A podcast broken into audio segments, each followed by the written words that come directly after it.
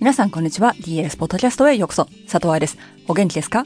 ？DLS ポッドキャストはプロの現場から健康なダンス生活を応援する情報サイト、ダンサーズライフサポート .com のブログ音声バージョンプラス、ポッドキャストだけの裏話などを毎週金曜日にお送りしています。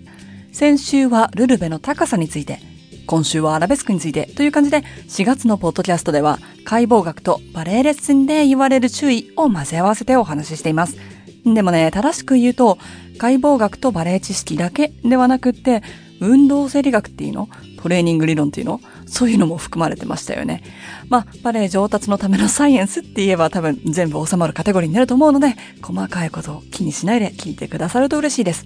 今日はアラベスクでお尻を感じていいのかどうかについてお答えしていきましょう。では、本文です。アラベスクでお尻の筋肉だけ感じてしまうとき。この前来た質問。アラベスクでお尻の筋肉だけ感じてしまい、お尻が大きくなってしまうんじゃないかと心配です。アラベスクでお尻の筋肉使ってもいいですか？答えははいです。以上、ではまた来週のブログでお会いしましょう。では、意味がないですよね。片方のお尻のほっぺには、大臀筋、中臀筋、小臀筋プラス外旋肋筋がいるから混乱してしまうこともあるかもしれないし、お尻を使うイコールお尻が大きくなる、でっちりになるって思ってる人もいるので、一緒に考えてみましょう。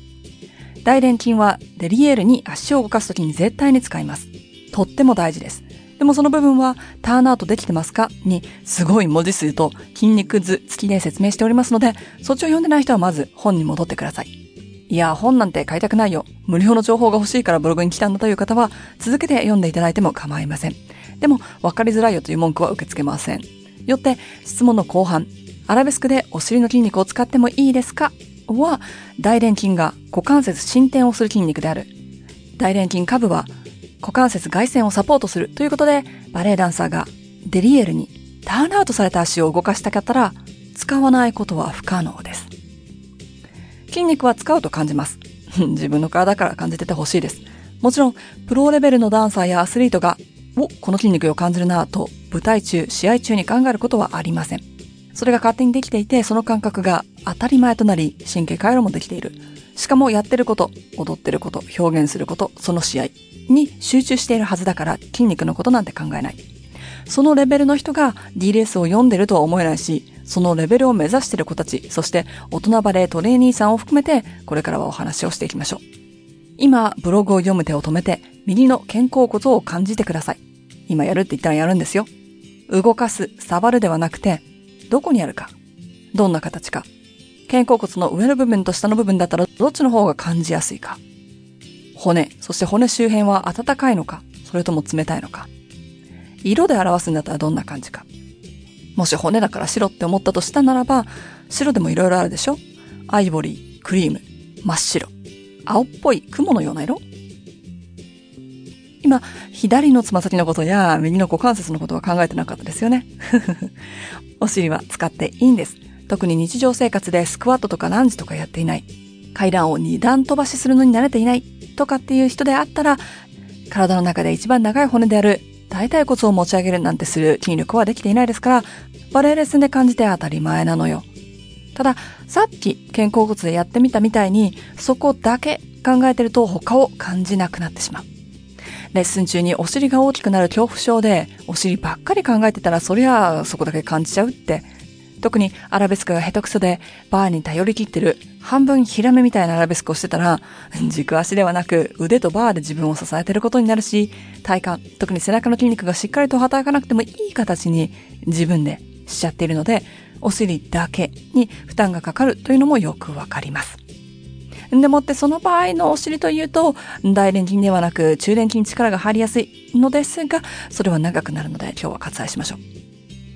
ただし、大臀筋がどれだけ大事だとしても、筋肉を使うこととそのセクションが動くことは一緒ではありません。デリエル単純するときに動かしている足のお尻が後ろに位置的に動いたり、お尻が持ち上がったりしてはいけないってこと。それは筋肉が働いているのではなく、お尻の筋肉が乗っかっている場所、つまり骨盤が動いてしまっているという証拠です。出番、アラセコンドでも一緒ですが、デリエールでも、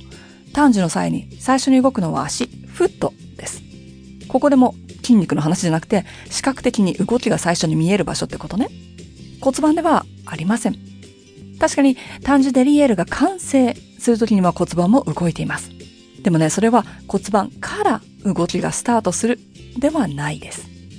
先生がお尻を動かさないで、お尻を使わないでと言った場合、もしかしたらそれは骨盤を指しているのかもしれません。特に小さい子のクラスでは。ただ、私個人としては骨盤って言葉は小さい子でも理解できると思うし、早くから指導すべきだと思う。背骨もそうだけど、つま先、肩、お腹って言葉を使ってバレエを指導するんだったら骨盤って言ってもいいんじゃないかと思う。そこで、仙骨が、座骨が、恥骨結合が、とかって説明しないよ。わかんなくなっちゃうもんね。背骨って言うけど、小さい子のクラスでは、頸椎と言わない、みたいな感じ。でも、体を動かす指導をする際、体の部位がわからなければ、先生の注意は通じません。おちびだとわからないかもってそりゃそうですよ。指導しなければ何がプリエだかわかんないように、骨盤だって最初はわかりません。だけど子供たちは英語でもフランス語でも勉強できちゃうんだよね。だから小さい頃にやっとけって言うんだよね。だったら解剖学用語もちっちゃい頃にやっても問題ないんじゃない？下手にスプリッツやポアントを指導するよりも解剖学の言葉を勉強した方が日本語の理解につながるでしょ？体の部位の正式名称がわかるよね。解剖学に興味を持つきっかけになるかもしれないし。バレエをやめても使える言葉にもなります。そりゃそうだ。骨盤は一生自分にくっついてくるもんですから。そして、怪我のリスクはゼロ。ということで、そういうような解剖学用語を使ったらいいのではないかなと思うのです。まとめ。お尻は使ってよろしい。が、骨盤を動かすとは別の意味だということを理解してください。そして、お尻だけにフォーカスしすぎないこと。お尻が大きくなっちゃうんじゃないのという悩みは今回は無視します。なぜかって誰も踊ってる時に腹筋ばかり感じてしまうのでお腹が大きくなっちゃうんじゃないかって質問しないからです。よってお尻の差別は反対します。いかがでしたか？お尻って簡単に言っても3つの電筋プラス6つの外旋筋があるんだもの混乱しますよね。それプラスして骨盤のことをお尻とかって言われたら骨のお尻を指すのか筋肉のお尻を指すのか筋肉のどのお尻を指すのかってわかんなくなっちゃって当たり前だと思います。この春のオンラインセミナーでも、教師のためのバレエ解剖学講座、モジュール1、2はすでに定員となり、キャンセル待ちのメールを受け付けております。過去にモジュール1、2を受けている人は、番外編で表現力、柔軟性、レッスンプランというトピックを選んでもらえますが、今回、モジュール1、2に間に合わなかったバレエ教師の方々は、セーフダンススタジオというセミナーが、自分が踊る人であればダンサーの足が、10歳以上のプロを目指して練習している子たちであれば、セーフダンスというセミナーにまだ空きがあります。